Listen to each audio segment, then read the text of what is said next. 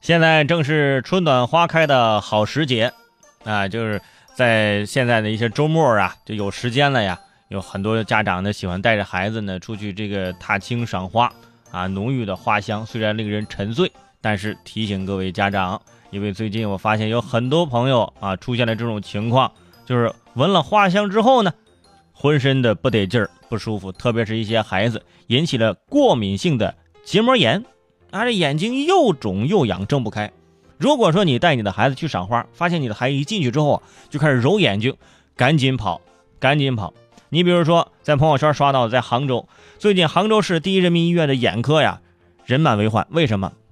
是因为看了足球比赛拉眼睛？不是，这是不是啊？春季呀，是这个过敏性结膜炎的高发季。最近门诊当中遇到的这过敏性的结膜炎的患者是明显增加。询问病史时候就发现，这些患者有一个共同特点，就是都有最近去户外游玩的一些经历。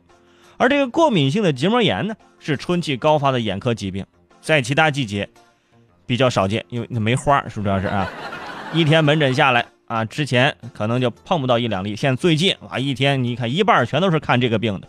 为什么都去赏花了？引起了这个过敏性结膜炎的这个过敏源呢？主要就是这个植物的花粉。